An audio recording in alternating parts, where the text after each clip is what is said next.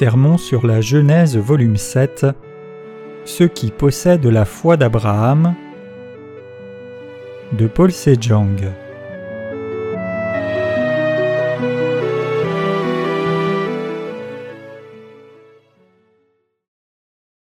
Rejette tes pensées, quitte ton pays, ta famille et la maison de ton père.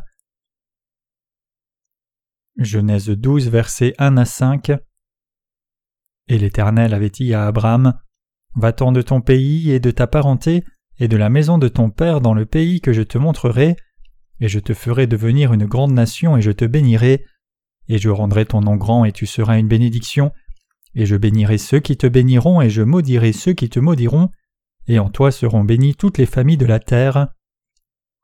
Et Abraham s'en alla comme l'Éternel le lui avait dit, et Lot s'en alla avec lui, et Abraham était âgé de soixante-quinze ans lorsqu'il sortit de Charan.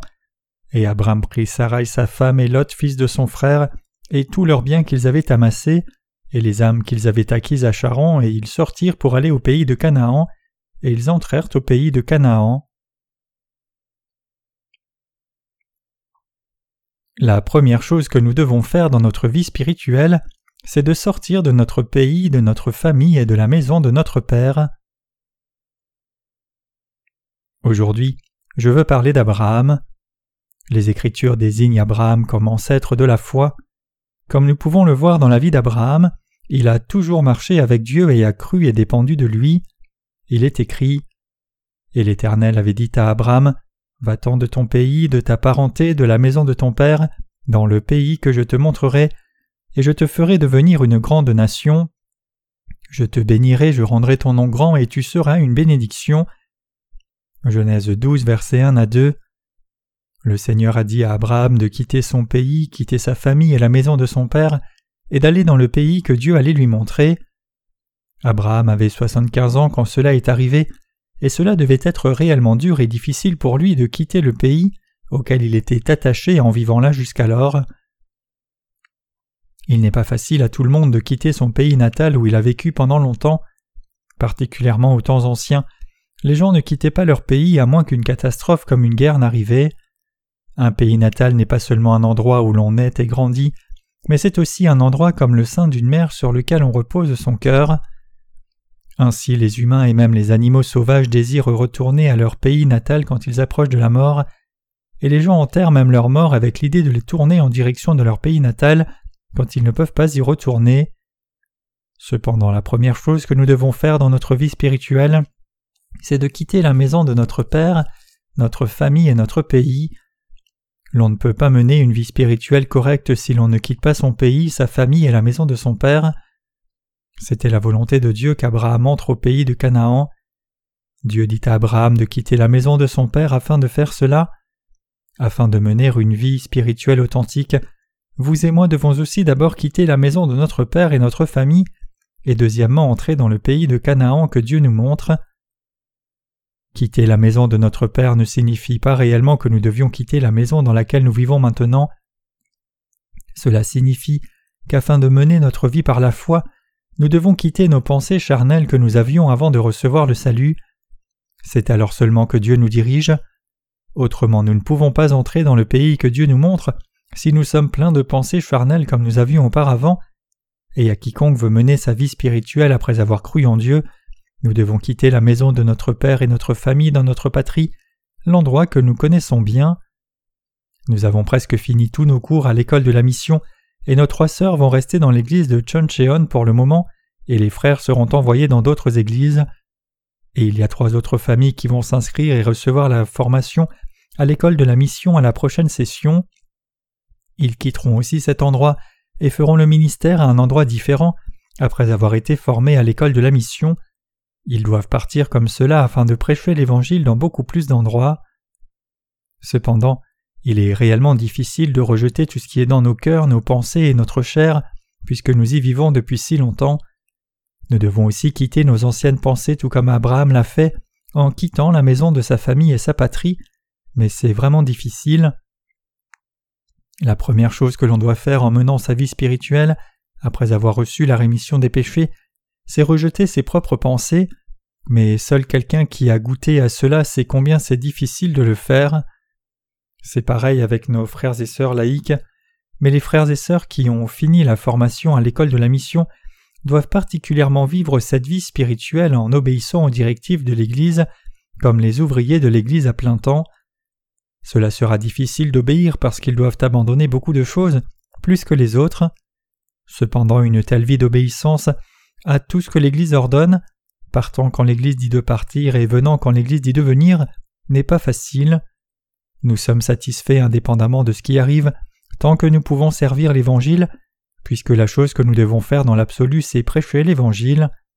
Si l'Église nous dit d'aller et de servir à un certain endroit, alors nous devons aller et servir à cet endroit. C'est très difficile pour nous de nous séparer après avoir vécu ensemble une longue période de temps. Particulièrement un ouvrier qui sert le Seigneur vivra une telle séparation difficile parce qu'il doit souvent partir afin de prêcher l'Évangile dans davantage de lieux. J'ai aussi souvent déménagé vers tel et tel endroit après avoir rencontré le Seigneur, mais bouger comme cela est aussi bon sous certains aspects. Ce serait lassant de rester à un seul endroit, et ce serait bon d'avoir un changement d'environnement de temps en temps. Cependant, je sais que les frères qui vont être diplômés de l'école de la mission auraient quelques difficultés parce qu'ils n'ont pas encore beaucoup bougé. Les brebis ont aussi de la crainte quand elles entrent dans un endroit étranger la première fois. Il y a une certaine excitation et expectative quant à l'endroit où l'on arrive, mais il y a aussi de la crainte et des soucis, parce que ce peut être un endroit où l'on n'est jamais allé. Quitter le pays natal où l'on a vécu est très dur et difficile. Cependant, l'œuvre du ministère n'est pas si difficile puisque l'Église dans le pays tout entier est unie. C'est plutôt bon. Vous n'avez pas à vous inquiéter puisque vous allez travailler dans la même Église de Dieu où que vous alliez. Vous n'avez rien de quoi vous inquiéter puisque l'Église a tout préparé et soutenu quand elle vous envoie quelque part. Les frères et sœurs qui ont reçu la formation vont d'abord servir le Seigneur dans leurs positions respectives, et les ouvriers qui viennent de recevoir la formation récemment continueront d'être formés sous différents aspects par leurs prédécesseurs. Après tout, ils doivent aussi quitter la maison de leur père et leur famille et leur patrie. Cette parole n'est pas limitée seulement à l'aspect spirituel, c'est la parole que Dieu a dite à Abraham, à savoir de réellement quitter ses relations familiales dans la chair. Puisque c'était un homme de Dieu, Abraham devait quitter la maison de sa naissance, l'endroit où sa famille charnelle vivait, et l'endroit où il avait été élevé. Cela ne devait pas être facile pour Abraham puisqu'il a dû aller loin de sa famille aimée et se rendre dans un pays étranger où il n'était jamais allé auparavant. Il n'est pas si difficile de quitter les gens qui ne sont pas nés de nouveau spirituellement, même si ce sont des parents charnels. Quand nous avons été élevés spirituellement à un endroit où nous sommes nés de nouveau, et sommes envoyés hors de cet endroit, nous devons partir avec un cœur joyeux comme un enfant qui a grandi et qui quitte la maison en tant qu'adulte. Je ne veux pas dire que vous devez ignorer et oublier l'Église où vous êtes né de nouveau et qui vous a nourri, mais je veux dire que vous devez prêcher l'Évangile à davantage de gens à un nouvel endroit avec cette Église-là en tant que base. Dieu demeurera avec vous et vous bénira si vous faites cela. Dieu bénira aussi les gens qui vous bénissent et les gens qui naîtront de nouveau à travers vous. C'est parce que Dieu a promis de bénir ceux qui nous bénissent et maudire ceux qui nous maudissent. Nous devons rejeter nos pensées charnelles. La chose la plus importante quand nous menons notre vie spirituelle, c'est de rejeter nos propres pensées. C'est parce que le premier pas de notre vie spirituelle commence par quitter notre pays, notre famille et la maison de notre Père. Bien sûr, c'est très difficile, mais néanmoins nous devons partir certainement. C'est très difficile de rejeter nos pensées, mais nous devons certainement les rejeter. Nous devons rejeter toutes nos anciennes habitudes et pensées. Une personne qui est née de nouveau doit avoir de nouvelles pensées et une foi qui suit en croyant les nouveaux enseignements de la parole de Dieu. Tout devient nouveau après avoir reçu le salut. Elle rencontre de nouvelles personnes, fréquente une nouvelle église, fait face à un nouvel environnement, et donc toutes choses deviennent nouvelles pour elle. Ceux qui sont nés de nouveau doivent avoir de nouvelles pensées tout le temps et suivre le Seigneur avec une foi nouvelle. Suivre Dieu par la foi signifie suivre la parole de Dieu, et cela signifie aussi suivre les paroles du dirigeant qui conduit par la parole de Dieu et suivre les directions de l'Église. Vous devez savoir ce dont vous faites partie. Il y a beaucoup de gens qui sont forcés à la retraite. Ils sont forcés à la retraite bien qu'ils soient jeunes, et certains sont même licenciés de leur travail au lieu d'aller en retraite. Nous voyons souvent des gens être licenciés pour s'être rebellés contre l'organisation ou l'entreprise dont ils font partie. Par exemple, il y a des situations où les gens sont licenciés pour avoir été au front d'un changement en exposant la corruption qu'ils connaissent et ont vécue. Nous voyons des situations où ils sont exclus d'une nouvelle embauche après que leur contrat ait expiré, bien qu'ils aient gagné une bataille légale.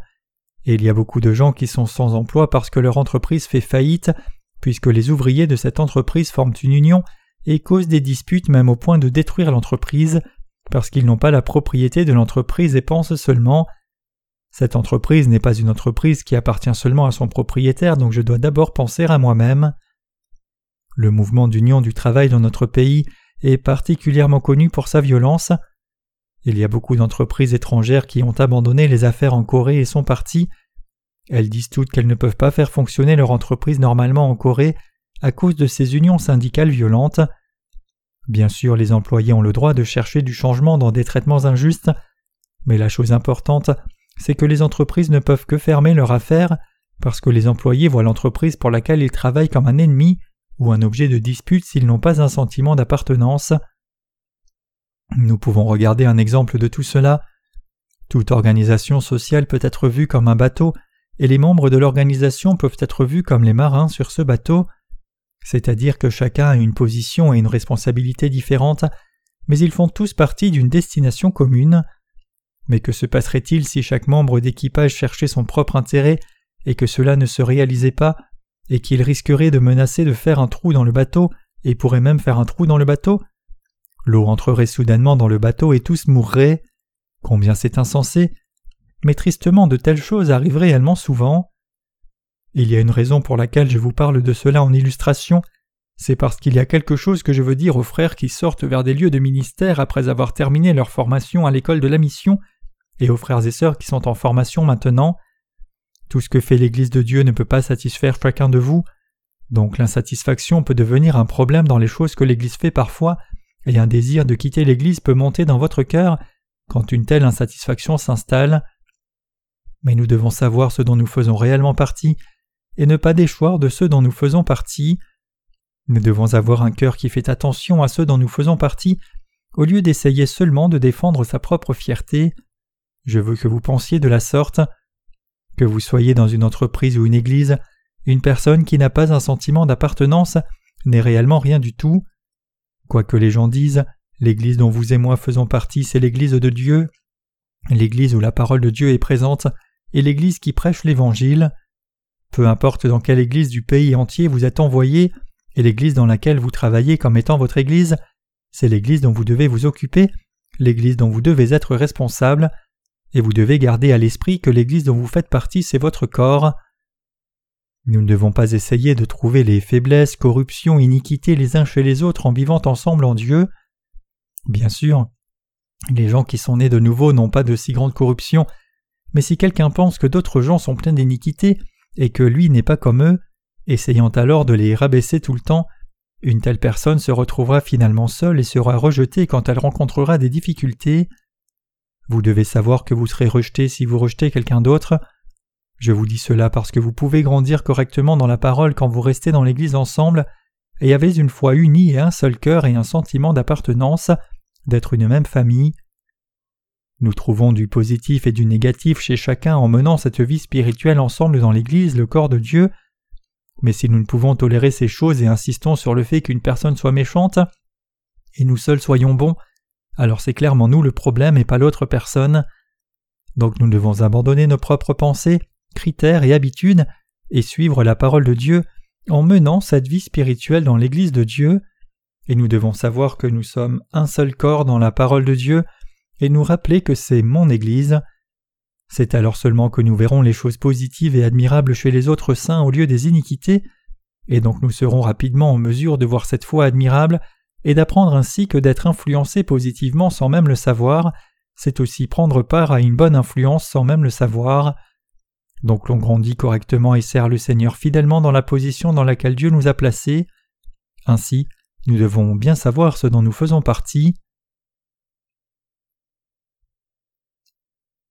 Nous devons quitter toutes les choses charnelles et mener la vie spirituelle en faisant un avec l'Église de Dieu. Dieu a dit à Abraham Quitte ton pays, ta famille et la maison de ton père. Dieu disait à Abraham de quitter toutes ses pensées charnelles. Dieu lui disait de laisser tout et tous ceux avec qui il vivait comme ses parents charnels et membres de sa famille, qui n'étaient pas encore nés de nouveau, et sa patrie. Le nouvel emplacement où Abraham allait demeurer était le pays de Canaan. Abraham savait et croyait cela et suivait la parole de Yahweh Dieu, et son neveu Lot a aussi décidé de le suivre. À ce moment-là, Abraham était âgé de soixante-quinze ans. Pendant combien de temps Abraham est-il vécu? Il est écrit dans le livre de Genèse chapitre 25 versets 7 à 8 Voici la somme des années de la vie d'Abraham, selon qu'il a vécu, cent soixante-quinze ans. Puis Abraham expira et mourut à un âge avancé, âgé et rassasié de jours et a rejoint son peuple. Quand Abraham est mort, il avait cent soixante-quinze ans. Abraham a vécu cent ans de plus après avoir quitté sa patrie. Dans la vie entière d'Abraham, de 175 ans à 75 ans, il était un jeune adulte. Même durant la jeunesse, il est très difficile de quitter la maison de son père et sa patrie. Quitter ses parents charnels n'est facile pour personne, mais Abraham est parti pour prendre le chemin parce qu'il croyait et suivait Dieu. Nous avons tous reçu la rémission des péchés, et quiconque a reçu la rémission des péchés quitte ses parents charnels. J'ai aussi quitté ma maison et ma famille comme cela, et vous devez aussi vivre cette vie spirituelle focalisée sur le fait qu'Abraham ait quitté sa patrie. Nous devons unir nos cœurs au fait qu'Abraham ait suivi la parole et aussi suivre la parole de la même manière. Suivre la parole, c'est ce en quoi la foi et la croyance consistent. Par contre, c'est une fausse foi et de l'incrédulité si l'on ne suit pas la parole. Je veux que vous suiviez tous Dieu et viviez par la foi. Vous devez vous rappeler que vous devez suivre la parole de Dieu afin de mener réellement cette vie spirituelle fidèlement. Et vous devez vous rappeler que vous devez quitter la maison de votre Père, vous devez quitter vos pensées, quitter les choses charnelles et quitter toutes les choses de votre passé. Je veux que vous sachiez que vous devez croire en Dieu, suivre la parole, être avec l'Église, ce qui est la vraie croyance et foi, et je veux que vous croyiez.